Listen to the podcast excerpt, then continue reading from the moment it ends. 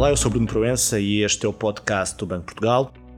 Hoje vamos conversar com o Nuno Alves, diretor do Departamento de Estudos Económicos do Banco Portugal, e com a Sara Serra, economista no mesmo departamento e editora do Boletim Económico de Junho. E vamos falar sobre as perspectivas para a economia portuguesa na sequência da divulgação das últimas projeções pelo Banco Portugal. Nuno e Sara, muito obrigado por estarem aqui connosco hoje.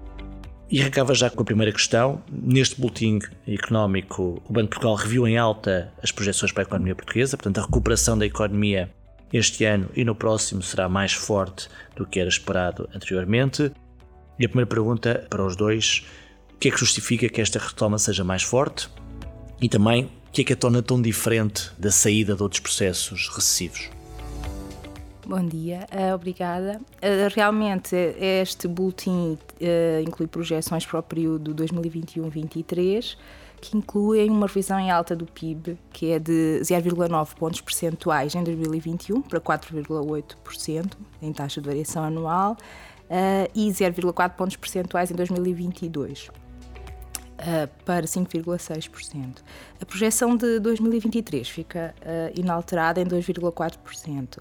O que é que levou então a esta revisão em alta? Uh, essencialmente, a revisão das perspectivas no curto prazo. Portanto, a informação mais recente que tem vindo a ser divulgada, incluindo informação de alta frequência, informação de base diária que acompanhamos, uh, sugere uh, um crescimento no, no, segundo trimestre deste ano que mais do que deverá compensar a queda uh, de, que foi registrada no primeiro.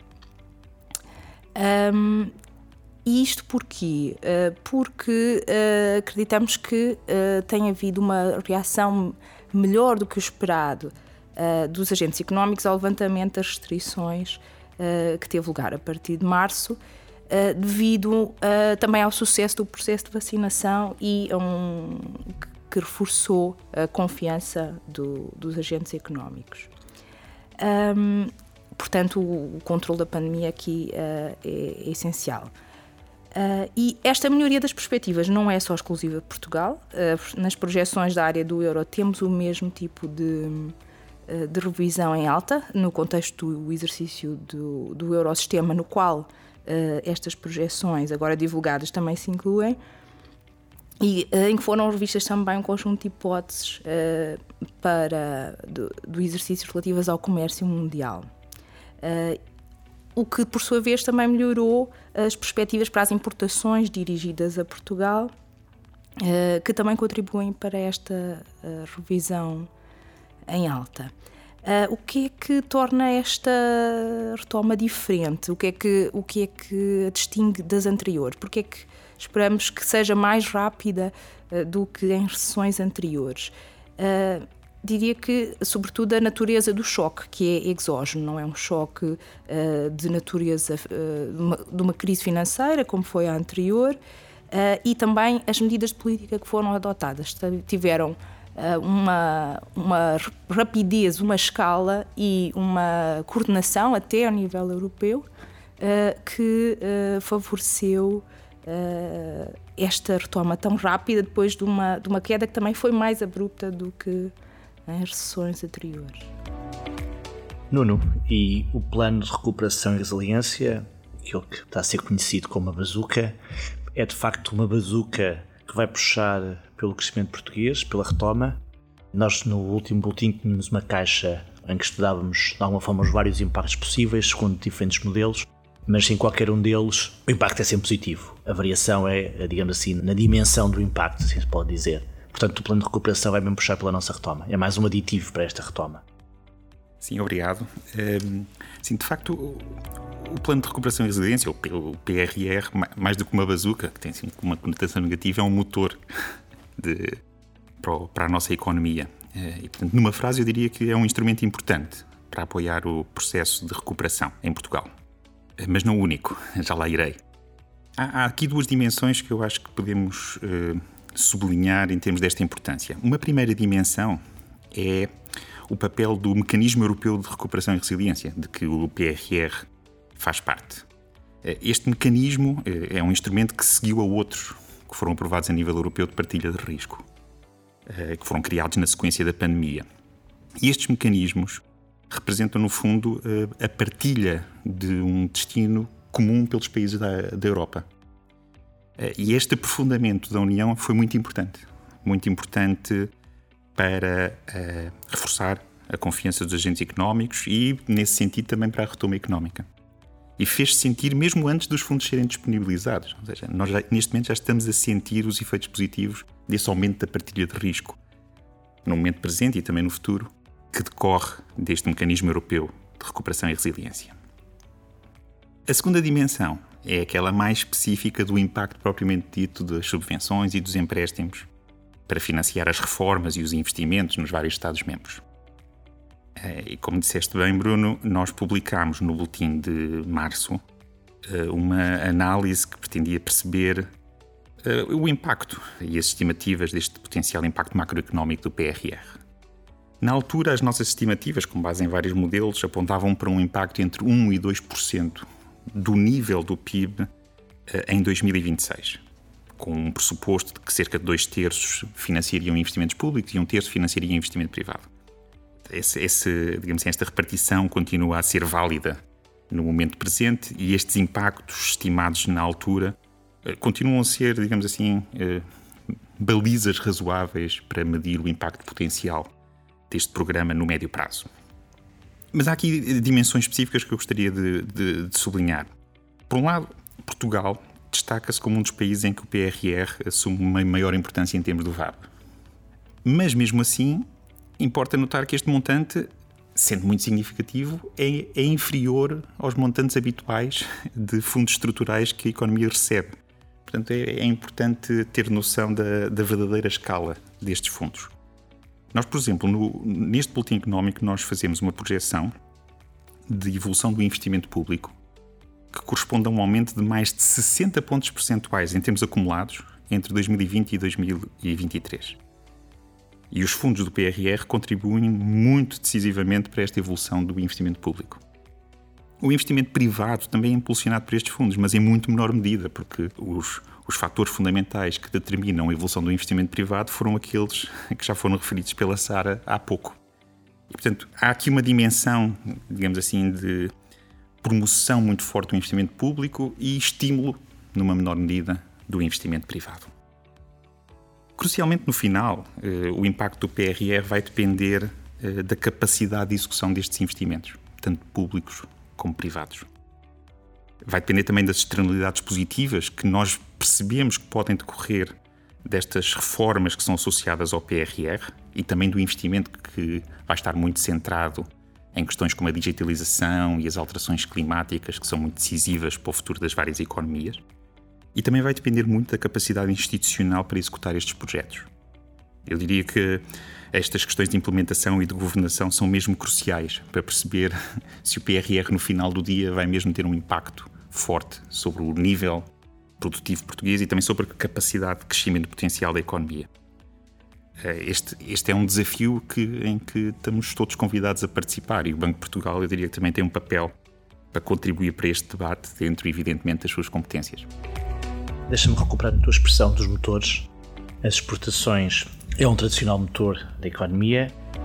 As exportações de bens, isso é dito claramente no, no boletim, já recuperaram uh, nível pré-crise, mas os serviços, obviamente por causa do turismo, continuam uh, ainda aquém. Sobre este tópico, duas perguntas para a Sara. Quando estará a viragem? E se, recuperando também uma expressão habitual nestas questões de quando se debate em crise, que são as cicatrizes da crise, digamos assim, se este tema do turismo e recuperação do turismo, das exportações de serviços, podem ser uma das cicatrizes que ficam na economia portuguesa desta crise tão profunda? Uh, realmente, uh, as exportações uh, de bens têm recuperado significativamente. A recuperação da atividade mundial desta, desta recessão tem sido muito assente na atividade industrial e as exportações de bens beneficiaram disso. E na segunda metade de 2020 já tinham reposto o nível pré-crise e até admitimos que tenha existido algum ganho de cota de mercado no conjunto do ano de, de 2020. E para 2021 também se espera um crescimento muito forte. Um, o, pelo facto de um, as exportações de serviços serem em, em mais de metade de, dominadas pelo turismo e por serviços a ele associados, como os serviços de transporte, tiveram um, um abalo muito forte com a pandemia. E a recuperação deverá ser também mais lenta uh, do, que, do que no caso dos bens.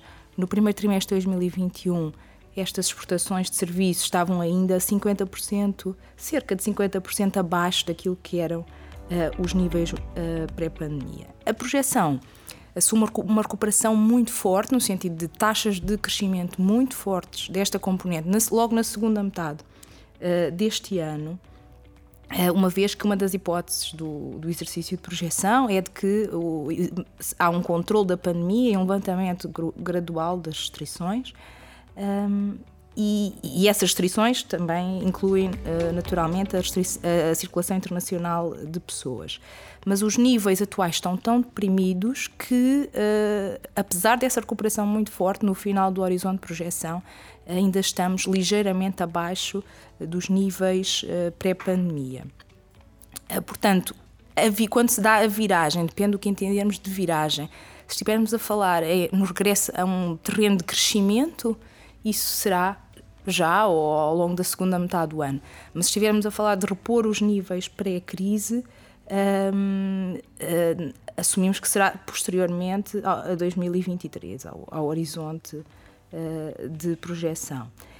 Uh, e realmente este será, calhar, talvez, a componente da despesa onde os efeitos serão mais duradouros e, portanto, há mais potencial para, para a emergência destas cicatrizes, como se costuma dizer, uh, da crise.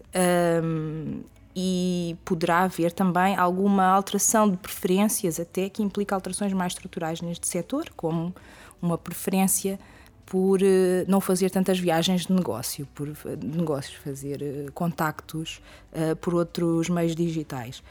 Um, no entanto, esta existe uma caixa no boletim sobre, sobre este tópico. Estas cicatrizes da, da crise admitimos que não tenham muito, muito, um impacto muito expressivo em termos agregados e sejam, aliás, uh, mais pequenas do que em recessões anteriores, eh, ficando o PIB uh, cerca apenas de dois pontos daquilo que seria um crescimento contrafactual, em que o contrafactual são as projeções, as últimas projeções feitas anteriormente à crise.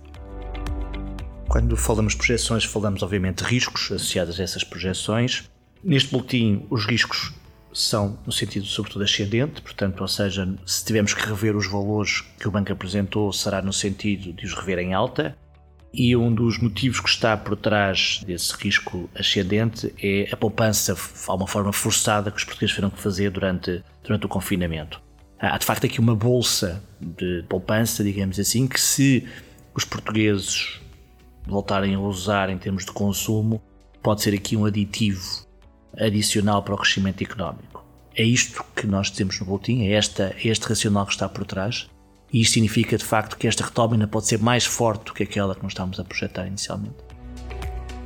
Sim, um, porque uh, durante o, período de maior impacto da pandemia e em particular os períodos de confinamento, aconteceu uma acumulação de poupança por razões voluntárias e involuntárias, também não, não apenas por razões involuntárias, pela impossibilidade de consumir uh, algum tipo de, de, bens e serviços. Uh, e, e se nós compararmos essa poupança acumulada com o que era o nosso cenário anterior de evolução da taxa de poupança, que era uma relativa estabilidade, Uh, e se pensarmos que uh, relativa estabilidade em cerca de 7%, que era o valor de 2019, e se pensarmos que a taxa de poupança uh, na, em 2020, na verdade, aproximou-se dos 13%, temos aqui este, este gap, esta diferença de, de poupança acumulada que, um, que é muito significativo, que é mais de 10% do rendimento disponível e cerca de 4% da, da riqueza financeira uh, no acumulado uh, em 2000 e, no final de 2023, uh, que de facto é um, é um potencial de, de consumo bastante grande se for utilizado assim. Porque é que isso não foi considerado, uh, não foi essa almofada não foi incluída na projeção central, digamos assim.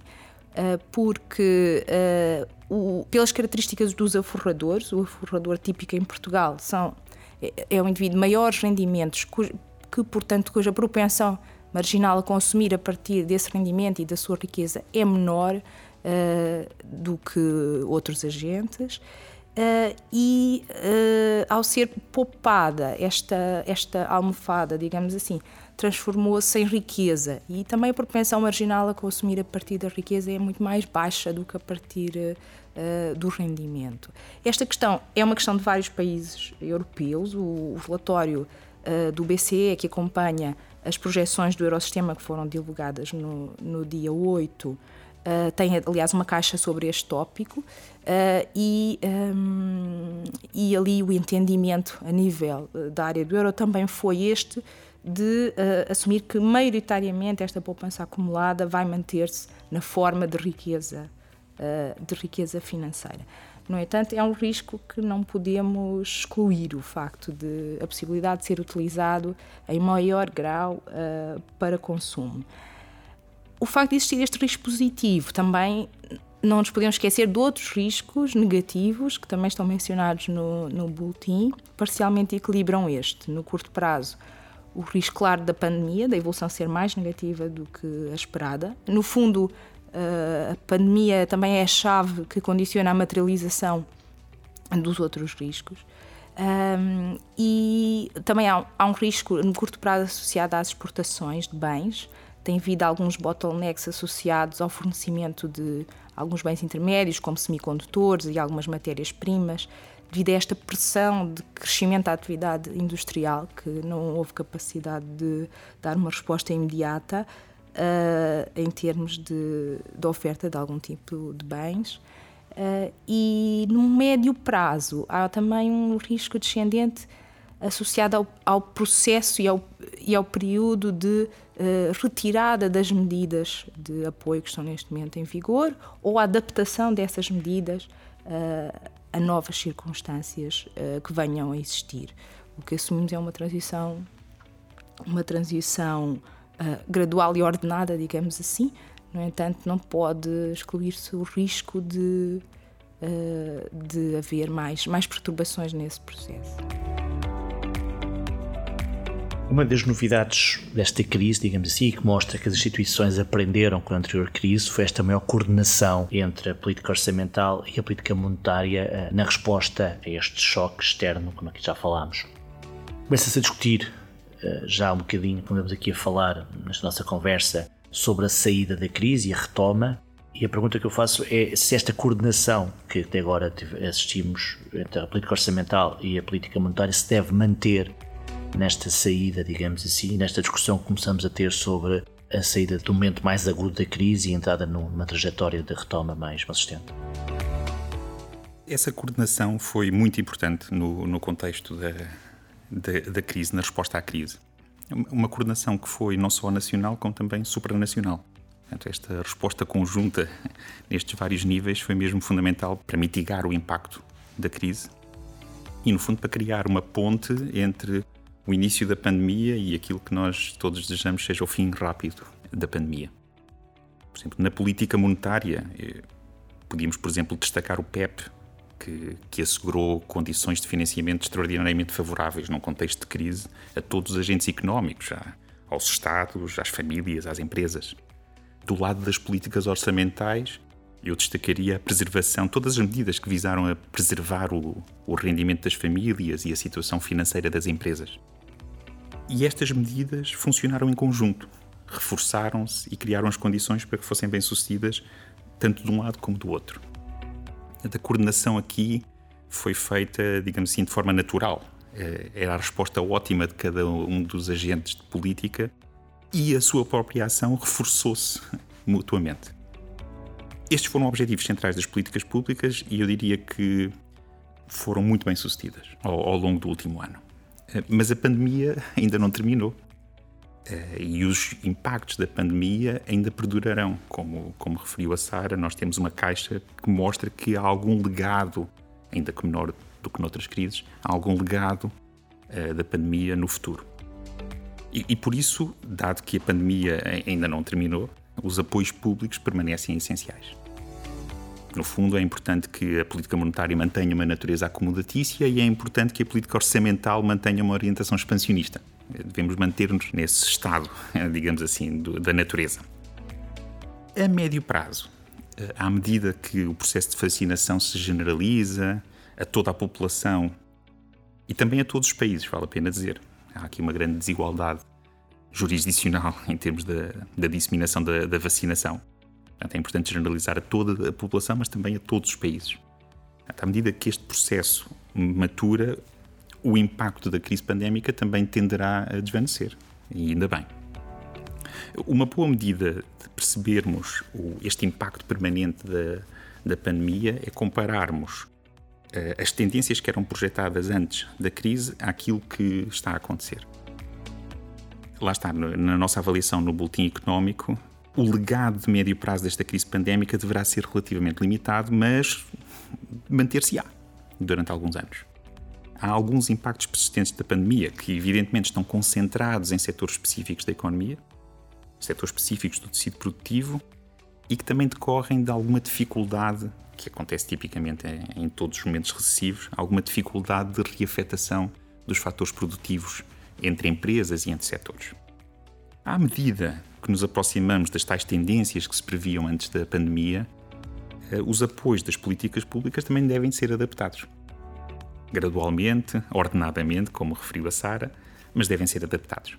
Como, a recuperação é assimétrica, é importante que então que os apoios das várias políticas sejam mais direcionados, nomeadamente para os segmentos da população que são mais atingidos pela crise e para as empresas viáveis eh, cuja atividade foi condicionada e, e, aliás, continua a ser condicionada pelas políticas, digamos assim, sanitárias adotadas durante a pandemia.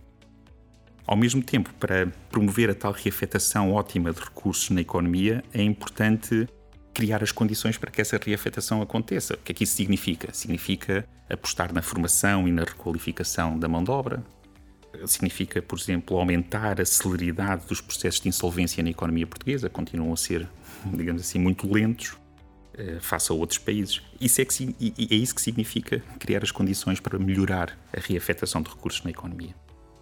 Em suma, eu diria o seguinte: ao longo da crise, os decisores de política, a nível global, não só a nível nacional, eh, revelaram, no fundo assim, ou mostraram, evidenciaram a eficácia das políticas públicas em promover o bem-estar social, quando confrontados com eventos extremos, como aquele que nós vivemos no último ano.